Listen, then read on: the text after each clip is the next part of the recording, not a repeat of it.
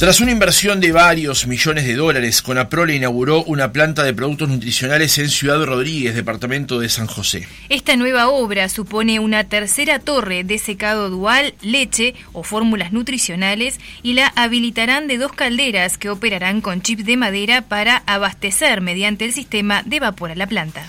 Esta planta le permitirá a la cooperativa generar más de 500 mezclas, lo que redundará en potencialmente llegar a mercados más exigentes. Decir Conaprole es decir Uruguay, dijo el presidente de la República, Luis Lacalle Pou, al inaugurar la planta. Conaprole, que el próximo primero de marzo tendrá nuevas autoridades, fue galardonada en diciembre pasado como el mayor exportador del país. Para entender esta realidad, unos datos. Conaprol exporta el 80% de la leche que recibe y 2021 la empresa lo cerró con exportaciones de 517 millones de dólares. ¿Qué significa el paso, el paso que dio ayer la cooperativa?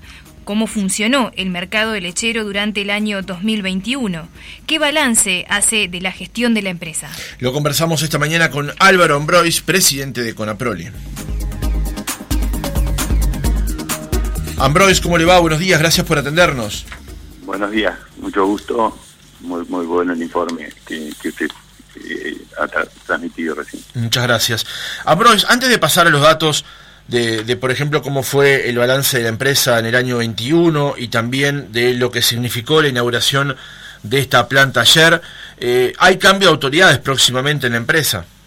Sí, sí, el primero de marzo el cambio de autoridades este, elecciones que fueron en, noviembre y bueno, eh, esto es así, cada cinco años la cooperativa, los productores eligen la dirección eh, y bueno, felizmente este, va, a haber una continuidad en, la forma de trabajo, eh, parte del grupo que integra hoy la directiva va a darle continuidad a un modelo de gestión que, creemos que, ha sido bueno para la cooperativa. Eh, em, eh, cuando yo el presidente de la República decía decir con Aprole es decir Uruguay, decir con Aprole implica muchas cosas, ¿no? Desde su creación, pero sobre todo su forma de funcionamiento, esto que dice usted acerca de la continuidad de las políticas de una empresa que a la vez es cooperativa y que usted decía en una entrevista hace pocos días con el Serrano Abella, que la intención es dar balance cero, porque las utilidades que tenga la empresa, la cooperativa, la idea es volcárselo a los productores. Es que sin duda, eh, al ser cooperativa, esa es la, la, función y la forma de trabajar. Eh, entonces, eh, no hay no hay otro otro motivo. Hace 85 años se, se, se creó la cooperativa con, con la misión de, ser la herramienta para el desarrollo del productor. Obviamente que maximizar el precio es, es muy importante y por supuesto todo lo accesorio que hace a que el productor este, pueda desempeñarse en el rubro con, con, las mayores facilidades y las mayores posibilidades de, de lograr un, una vida este, natural, normal y, de la mejor forma. Ambrois, en la memoria anual de la empresa del año pasado, usted hace referencia a lo que fue la inauguración del día de ayer y al valor histórico que esto tiene para la empresa. Y en un párrafo que voy a textual de la memoria dice, para esto fue clave el avance del proyecto de la tercera torre de secado en el complejo industrial Villa Rodríguez, que complementando las inversiones previas, así como las nuevas calderas de vapor, constituyen el mayor proyecto de inversión de la cooperativa en su historia. ¿Nos puede dar contexto de qué fue lo que Conaprole inauguró ayer? No, Conaprole ayer terminó eh, una tercera torre que eh, era necesaria por el crecimiento de la leche. Eh, en unos momentos picos de producción estábamos trabajando al borde de la capacidad, o sea que esto se da felizmente cada pocos años, el propio crecimiento natural de la remisión de leche de cada uno de los productores que, que integramos la cooperativa hace que, bueno, de que haya que aumentar la capacidad. No hay posibilidad de decirle a un productor, tú estás remitiendo demasiada, demasiada leche, no me mandes, tirá esa leche. O sea, esto es eh, lo primero, o sea que la, la, capacidad que tiene que tener la cooperativa para procesar la leche que envían eh, sus productores debe estar acorde a la, a la misma pero pero además de esto, eh, previamente con la había invertido en una planta este, muy, muy, de muy buena tecnología para, para poder realizar mezclas. Esas mezclas incluyen una variedad enorme de productos, entre los cuales tienen aquellos que más valorizan la leche, como son los nutricionales. Este, y, bueno, esto eh, quedó ayer con capacidades de, secado por esta tercera torre que se hace, operativo eh, con, con, capacidad de trabajar todo el año y no en forma restringida como estaba ocurriendo anteriormente. A su vez se hizo una inversión importante en la generación de vapor, de forma tal que este, se mejoran las eficiencias y mejor uso de, de los recursos. O sea que desde todo punto de vista, este, Conaprole ahora sí está con capacidad de entrar en, en, la producción o direccionar una parte importante de su leche a este, producir un producto que va a valorizar más la leche, que es la, la obsesión que tenemos en la cooperativa. este, como quien dice, Conaprole tiene acceso a jugar en ligas de, de, mayor de mayor exigencia y mayor valor. Claro, a ver si podemos decodificar aún más eso, Ambrois para los que no estamos involucrados directamente en, cómo funciona este mercado. Se habla de que a partir de ahora la empresa podrá generar más de 500 mezclas. Usted hablaba de la potencialidad de llegar a mercados aún más exigentes de los que ya llega con Aprol. Entonces, ¿cuáles son las vías que se abren a partir de esta novedad de ayer? Y bueno, es esto. Nosotros ahora vamos a poder proveer un producto más específico que no cualquiera lo puede hacer. Eh, y bueno, obviamente que al poder acceder a esos mercados más exigentes, más demandantes en cuanto a requisitos de calidad y de, inocuidad, etcétera, este, esto obviamente este, nos permite tener un mayor valor de, esa leche que procesamos. Y a su vez, esos clientes que, que, bueno, que, se proveen de, de este producto tan, tan específico, eh, naturalmente hacen convenios de, eh, proveerse de esto eh, a, largo plazo, por lo cual también te independiza bastante de las fluctuaciones que tienen los mercados de, altos y bajos en la demanda. O sea que de todos lados esto abre un escenario muy favorable a, mirando el futuro. Obviamente que esto hay que ir capturándolo, no es que uno de un día a otro... Claro, no es automático, ¿no? No es automático, exactamente. Ambrois, muy, muy buenos días. Roxana Pérez lo saluda. Eh, quería preguntarle porque también en la memoria anual se identifica a Conaprole como una empresa verde. En este sentido, ¿nos podría explicar a, qué corresponde ese término y por qué Conaprole alcanza esta especie de certificación de empresa verde? Sí, sí, sí, se, logró una certificación de Grasset que, que obviamente hay que, hay que cumplir una serie de pasos, pero que realmente es, es muy importante porque resalta algo que que Conaprol lo ha tenido y, que realmente Uruguay en, en, muchos de sus aspectos el sector primario lo tiene, que es eh, la alimentación a pasto, a cielo abierto, este, de, los rodeos, en este caso del rodeo lechero. Y bueno, eso obviamente que tiene, que tiene sus, ventajas desde el punto de vista de, de, lo que es del bienestar animal y de lo que hace al medio ambiente. Y bueno, esa certificación con la prioridad tiene y, bueno, ya estamos teniendo beneficios comerciales este, por, por tener esta, esta certificación en, mercados. Esto le abre eh, esto le abre potencialmente también puertas a, la, empresa para poder competir a nivel a nivel mundial. Sí, sin duda, sin duda. Obviamente que todas esas cosas ninguna de por ellas por sí solas este, solucionan los problemas, pero bueno, todos estos caminos que va recorriendo la cooperativa este, van, van ayudando a, generar esa imagen que Conaprole felizmente tiene en el mundo. Sinónimo de calidad, sinónimo de inocuidad y de cuidado del medio ambiente. Este, y yo creo que, que son las, las cosas importantes que hay que, que, hay que cuidar y la imagen que, el Uruguay tiene que transmitir al mundo. Por supuesto, ahora estamos contando una parte de la historia. También seguramente después vamos a avanzar en el, en el reportaje con respecto a las verdes, que es por ejemplo el relacionamiento con, con el sindicato. De hecho, ayer eh, trabajadores de la Federación de Trabajadores de la Industria Láctea se manifestaron en, el ingreso al complejo industrial con la presencia del presidente de la República y le, entregaron una carta. Pero queremos ir desgranando algunos puntos que parecen interesantes a la hora incluso de trazar un balance después de eh, sus años en, en, la empresa. Eh, justamente de vuelta y citando la memoria anual, usted dice que el 85 aniversario de la empresa estuvo marcado por un contexto de incertidumbre, pero también de nuevas oportunidades que fueron producto de la capacidad resiliente de la cooperativa. Y en ese marco se resolvió llevar adelante un planeamiento estratégico de mediano y largo plazo que ayudará a fortalecer el desarrollo de Conaprole.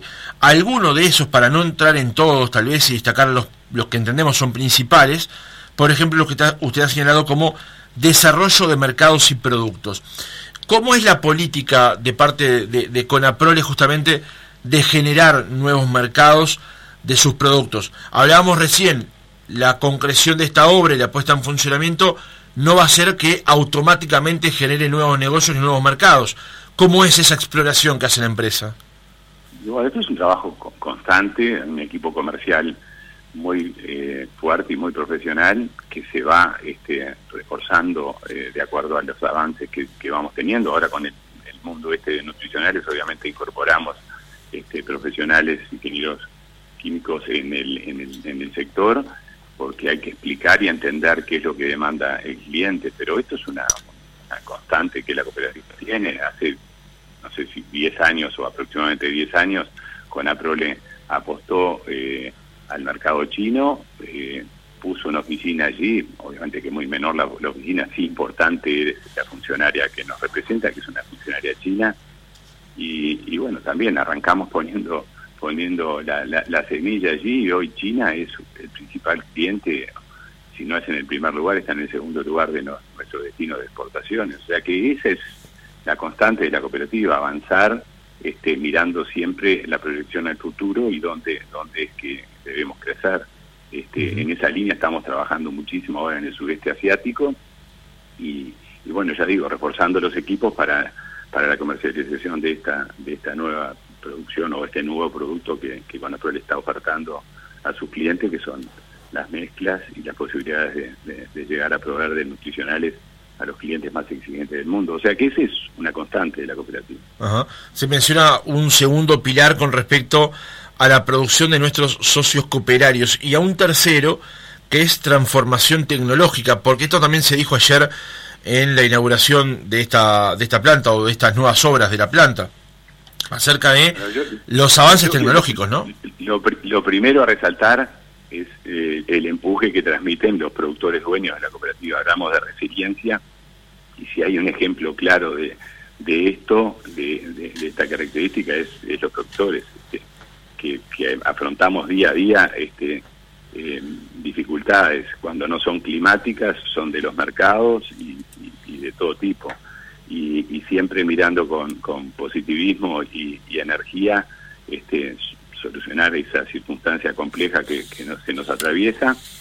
Y bueno, eh, esto este, está claramente y objetivamente marcado con el crecimiento este, que ha tenido la cooperativa, a pesar de las dificultades que, que de un lado o de otro hemos tenido que enfrentar. Yo creo que ese es el principal este, capital, valor que tiene la cooperativa, que felizmente también lo tenemos desde el lado de, de, de, de Conaprole Industria, con, equipos también con compromiso y ese grado de resiliencia y, constancia de, de, seguir avanzando más allá de las dificultades que, que hacen a una, a, una, a una industria que depende, en el caso de los productores, de, de las variaciones del clima, de, a ver, pasamos de una seca ahora de muchísimas, con una enorme complejidad en en el aumento de costos de producción a, hoy estar en una situación favorable porque bueno porque felizmente llovió. Y esto esto nos ha pasado constantemente.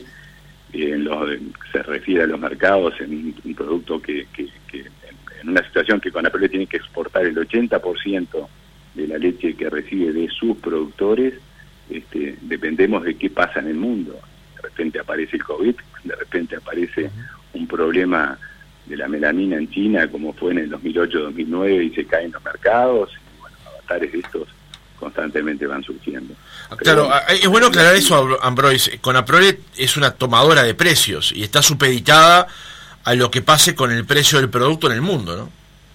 Y bueno, sin duda, sin duda. Este, eh, eso pasa, también obviamente que Conaprole le pone un valor arriba de esto, pero siempre es mínimo en cuanto a que se destaca por su calidad y su vínculo de, confianza y de credibilidad con los, con los clientes que son, que son los que debemos cuidar y en los cuales hay que invertir también para, para lograr esta, esta confianza.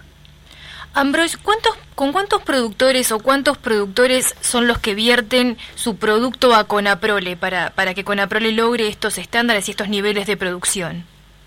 Eh, anda en el eje de los 1.720 productores que son los dueños de la cooperativa y, sin duda alguna es la base, ¿no? La, calidad de la leche que, que, recibimos en las plantas industriales este, es, fundamental para obtener un producto de primer orden como el que, que, se produce en la cooperativa. ¿Y cuántos empleados tiene con Aprole, Ambroise? Eh, 2.000, son 1.800 este, trabajadores más 200 eh, trabajadores que son safrales, digamos, porque obviamente la remisión de leche no es constante en el año, hay periodos en los cuales aumenta y periodos en los cuales cae la producción por los ciclos naturales de, la lactancia de los, de los rodeos. Bien, Ambroise, ayer eh, durante la inauguración de esta planta el, sindicato se manifestó en parte en, un, lo que ellos entienden un reclamo por lo que ha sido la pérdida salarial del sector. ¿Nos puede contar un poco o, ahondar un poco en cuál es el, la, vinculación que tiene en este momento con el sindicato? No, no, es la, vinculación es, la, normal que tiene cualquier actividad, este, pero las pautas se manejan en los consejos salarios, como se ha venido haciendo desde hace mucho tiempo con el resto de la industria láctea, la, Cámara de Industrias Lácteas este, negocia esto en mesas este, con, con la Federación de los Trabajadores de la Industria Láctea e intervención del, del Ministerio de Trabajo. Las pautas que se han seguido son siempre las que fija el, Poder Ejecutivo y este y ahora se inició un proceso de negociación este el primero el primero de enero. Previamente a esto, que correspondía arrancar las negociaciones el primero de enero, este se habían anticipado mostrando la voluntad de la industria láctea frente a los planteos y las inquietudes que tenían la Federación de Trabajadores.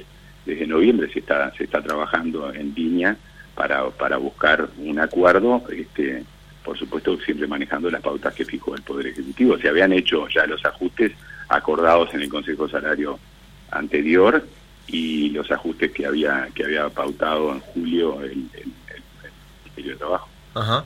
Eh, y, este acuerdo que se debe negociarse ahora, eh, ¿con qué postura van las empresas o con qué postura, por ejemplo, va Conaprol en particular a la hora de negociarlo. Se lo planteo porque el señor Goichea, que ayer estaba en el ingreso a la planta, que fue quien habló con el presidente de la República, le planteaba que las empresas eh, ponían sobre la mesa una recuperación salarial, pero a cuatro años, y que ellos pretendían lograrlo ahora, durante 2022.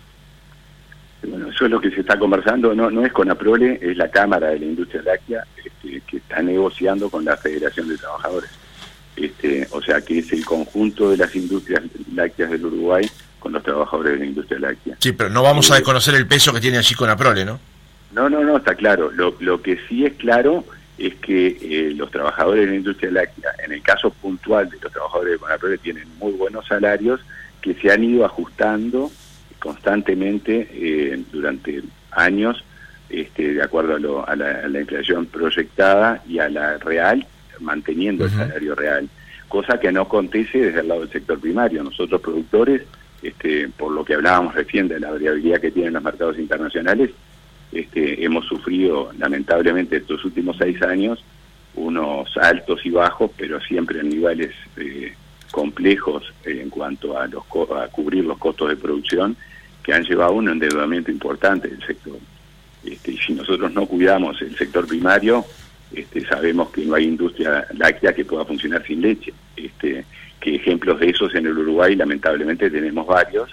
Este, y bueno, y un poco, eh, como en todos los órdenes, hay que buscar el equilibrio y decir, bueno, perfecto, este, un sector felizmente ha podido mantener sus salarios este, reales durante todo este periodo complejo de, que, que sufrimos los productores, bueno, Ahora que levantamos un poquito la cabeza, ojo que también los costos de producción aumentaron muchísimo, hubo un crecimiento enorme a nivel internacional de los fertilizantes, de granos y demás, que son insumos básicos para la producción.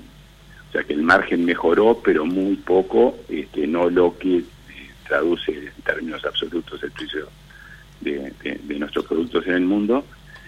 y bueno, dejemos que el, por lo menos este, el productor pueda ir eh, achicando ese endeudamiento que se generó este, y no, no recarguemos de vuelta eh, el tema de costos porque si no este, va, va a ser difícil mantener la máquina en producción que, es clave, ¿no? Este, Si no hay productores, no hay industria, ¿no? Sí, usted dijo recién dos, dos factores interesantes para destacar, eh, Ambroise. Uno fue los buenos salarios que hay dentro de la industria y otro fue endeudamiento del sector. Vamos por el primero.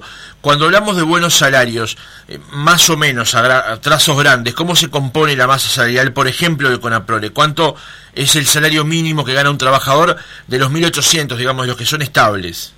No, tienen muy buenos salarios, están casi cuatro, cuatro salarios mínimos nacionales, hechos mínimo, este, con, con formas de trabajo felizmente este, muy, muy, muy buenas. Eh, yo creo que eso es un tema a destacar, que está muy bien que así sea, este, porque es, es lógico que esto acontezca así. Lo que hay que cuidar es el, el balance y el equilibrio, es decir, este, no parece lógico que, que un productor este, esté, esté con situaciones complejas, creciendo su endeudamiento y no pueda este, achicarlo para, para poder vivir este, con cierta tranquilidad, sabiendo además que está asumiendo una producción que, que depende del clima, de los mercados, o sea que no tiene certeza nunca de qué es lo que va a cobrar a fin de mes. A ver, este, uno puede proyectar, viene una seca como vino ahora, aumentan los costos, le, le ajusta el, el, ingreso o el margen pasa a ser prácticamente negativo, mientras que del otro lado, un trabajador de, de Conaprole trabaja en condiciones este, de cierta comodidad, digamos, este, frente a lo que es el trabajo en, el medio rural. Y, y, bueno, con certezas de cobro y, y certezas de los ajustes este, o sea que hay que buscar un equilibrio y en eso en eso se trabaja en los consejos salarios. Para ayudar al oyente, a partir del primero de enero de este año, el salario mínimo nacional es de 19.364 pesos. Con respecto al endeudamiento del sector, y esto es bueno destacarlo, usted lo, hizo recién, pero profundicemos sobre eso, Ambroise. Eh, por supuesto, el, el, resultado económico de un productor está supeditado a lo que le pague la industria, que es a la vez lo que recibe por el precio internacional ha habido años muy buenos y lo ha habido de los otros también. ¿Cómo está hoy el endeudamiento del sector? Bueno, viene viene viene corrigiéndose felizmente, pero pero es pesado y bueno, este, por eso decíamos que debemos buscar un equilibrio y, bueno, tratar de, buscar de que de que acá sea ganar ganar, o sea, este, no, hay forma, somos una cooperativa este, y necesitamos que, los productores tengan los ingresos que, que bueno que nos permitan seguir en esta línea de crecimiento de, la producción que además es la materia prima que, los trabajadores este, de la industria van a procesar o sea que si no hay crecimiento de la, de la leche este, difícil que, el futuro sea promisorio. De vuelta, digo, este, en el Uruguay no precisamos salir al mundo, en el Uruguay tenemos muchos ejemplos, lamentablemente, de industrias que, que bueno, que se quedaron sin leche por porque se, se dejaron de, tener remitentes y bueno, hoy están cerradas, ¿no? Trabajadores este, de esas industrias tienen la suerte de tener un seguro de paro, cosa que el productor lamentablemente queda con el endeudamiento, cierra su empresa y sin seguro de paro. Ambrois, le quería consultar ahora cuáles son los países a donde Conaprole actualmente está exportando sus productos y cuáles son estos productos que tienen mayor entrada en, en, países ajenos a, Uruguay. Bueno, no, eh, países, Conaprole llega a 60 países en el mundo, o sea que tiene bien diversificada su producción.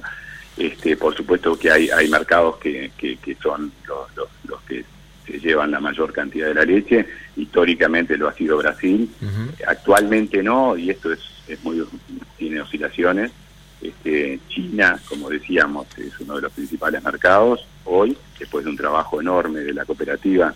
Este, China hoy está en el, en el, en en el ejercicio que, que, cerramos en el pasado en segundo lugar, hoy está en el primero, Argelia también anda en ese grupo, y después Rusia es un muy buen mercado, Cuba es un mercado histórico con Aprole, México, o sea, 60 países este, son los los, los, destinos de la, de la producción de Conaprole. Eh, más o menos en este orden les puse cuáles eran los, los principales.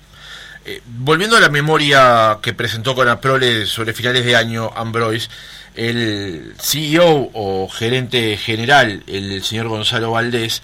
Eh, Gabriel, Gabriel Valdés. Perdón, Gabriel, tiene razón. Gonzalo Valdés es el presidente de ARU. Eh, Conaprole alcanzó un récord de ingresos por ventas de 784 millones de dólares, con exportaciones de 517 millones y ventas internas de 267 millones de la moneda norteamericana. Y justamente en el mes de diciembre, el 10 de diciembre, el Banco República y la Unión de Exportadores premiaron a las empresas por su esfuerzo exportador. Y la empresa que ganó el galardón, digamos, en el mercado local y también obviamente en el sector lácteo, fue, fue con Aprole. Sí, felizmente sí, así ha venido aconteciendo en los últimos, creo que 12 años. Este, y bueno, la verdad que es un orgullo, un orgullo y marca de vuelta el esfuerzo enorme de, de, los productores, eh, sobre todo en estos últimos años, ¿no? Seis años de dificultades, de, que la cuenta no cerraba en nuestros tambos y a pesar de eso este, la resiliencia y el empuje del productor este, llevaba a que con la siga manteniendo ese, ese, ese galardón, digamos, pero además es importante lo que eso este, repercute en la economía nacional. Claro.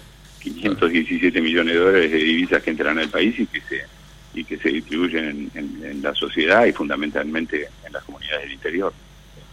Ambroise, en este marco que estábamos hablando de, las exportaciones y, de cómo Conaprole llega y alcanza a 60 países, eh, usted mencionó, mencionó a China.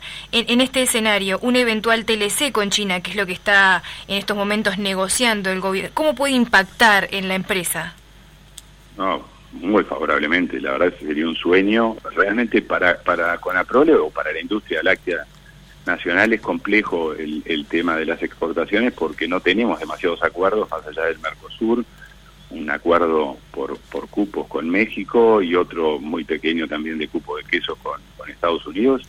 En el resto del mundo este, no tenemos ningún eh, acuerdo comercial, o sea que vamos a todos los mercados con desventajas arancelarias, que, que en definitiva es, es dinero, y, eso nos hace muy difícil insertarnos en el mundo. Eh, felizmente el gobierno está trabajando mucho en este aspecto. el sector lácteo es un, sector que en el mundo tiene protecciones enormes y nos genera estas desventajas. Este, pero, pero bueno, tenemos enormes expectativas, eh, sin duda alguna. Este, sería un sueño poder poder lograr acuerdos con, con China. Los propios clientes que tenemos en China nos preguntan por qué no no se puede lograr esto, porque obviamente en el caso de China el arancel es un 10%, o sea que para nosotros ser competitivos en determinados periodos del año que Nueva Zelanda entra sin aranceles, este, tenemos que vender un 10% por debajo del precio internacional para llegar con el mismo producto al, a un cliente en China. O sea que esas son las, las, las, dificultades que tiene el sector, no con la prole, todo el sector lácteo, por lo cual eh, sería trascendente sí este, este, este logro. Álvaro Ambrois, presidente de Conaprole, muchas gracias por haber estado otra mañana con nosotros. Con mucho gusto y muchas gracias a ustedes.